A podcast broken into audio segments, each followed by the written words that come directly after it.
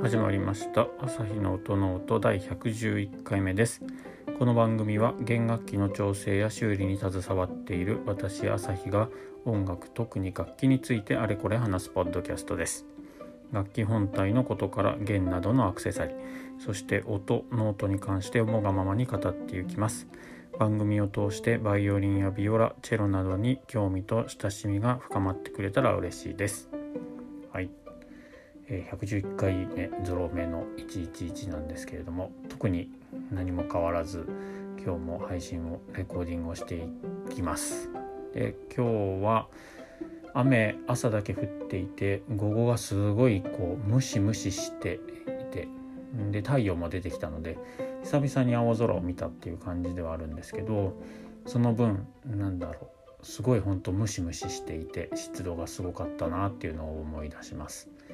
で今日も毛替えとかいろいろあったんですけれどもこのムシムシしている時期だだからこそ早めにこうやっておいた方がいいんではないかっていうのが一つありまして今日のお客さんでもあったんですけど結構松ヤニがですね楽器のあの駒の周りとかあとはまあ指板のあの先っちょというかこう一番駒に近いところであの表板の上で浮いている部分ですね。あの辺とか指板って基本的には黒いんですけど松ヤニが乗っかってこう白くなっちゃっていたりですね。そういった楽器を今日見ることがありましてですのであとはそうですね弓のあの竿の毛に近い側っていうんですかね。こう毛を緩めると毛が触れる側っていうんですか。あちら側が真っ白になっているとかいうがあの弓とかそういった形で今日松ヤニのそのお話を少しだけ、えー、松ヤニの種類とか銘柄とかの話ではなくて、えー、松ヤニのの粉がこうついてしまった場合しまった場合、うん、その粉の、ま、になった松ヤニの話をしようかなと思います。今日はそういうことで一人クリーニングをするお客様がいたんですけどもその方の楽器はなんとかまだ白い状態で、えー、残っていて、まあ、拭き取ってどうし白い部分は取れたんですけれどもやっぱりあの松屋に溶けて固まって表板や指板あとは駒ですね。駒に付着してなかなか取れないのでクリーナーを使って取ったみたいな形になったんですけどですのでやっぱり粉になった松ヤニってすごく溶けやすくてあの湿度があるとそこにその粉が松ヤニの粉がその周りの湿湿気を吸ってすぐ溶けるっていうかそういう感じになってきてしまいますね。でこれからはもうどんどん気温も今日も蒸し暑かったですけど上がっていくのでかなりあの溶けてでまた表面上にベタっとくっつくっていうのを繰り返していってかなりの層になってしまうことにがありますね。こういう風になってくるとなんだろうな松ヤニの白い粉がこう、えーと、楽器の上とかにこう見えるとなんかすごい弾いてる演奏いっぱいやってますみたいな感じに見えてはくるんですけれども、うん、あんまり正直楽器には良くなくないのでですので毎回の練習が終わった後は厚ヤニをあのクロスでしっかりと拭き取ってあげるっていうのがこれからの時期は特に必要になってくるかなと思います。で,、えーと、ですのでまあ表板の部分そして指板の方にこう白い粉がかかってしまったらそこもあとはちょっと怖いかもしれないですけど優しく駒にも多分指板駒にも松ヤニがこうパラパラっとついてしまうことはあると思います。チェロの場合は駒がこう水平方向にだいたい水平の方にこう立ってるというか、え演奏する時にはそうなっているので駒の上にすごい降りかかっている場合もありますのでチェロの場合は特に駒も拭いてあげるといいんじゃないかなと思います。で忘れてはいけないというかな場所が弦ですね弦の上とあとは先ほど言った毛の弓の毛の触れる側っていうんでしょうかあちら側の松ヤニもまあ綺麗に取ってあげるといいかなと思います。えー、とまず弦の方なんですけど弦はさっさって取ると取れたりするんですけどえっ、とこれじっくり見てもらわないとわからないんですけど、えーと、ささっと拭いただけでは取れずに弦の上にこびりついている松ヤニっていうのもあります。これは、えーと、溶けてそのほったらかしにしてあったから溶けてでそれがまた温度が下がったとか、えー、湿度がなくなったとかで、えー、弦の上で固着したというよりは弾いてる時にもう弾いてるそばから松ヤニってついてこびりついていってしまいがちです。そういう場合があります。どういうことかというと,、えーと、弾いている時は毛でこうこするんですけど毛と弦が擦れているのでそこで摩擦の熱がちょっと出たりするんですよね。そうするとあのー、粉が一瞬にして溶けてそれがまたくっついてみたいな形になったりします。ですのでうんよく見るとなんかえーと、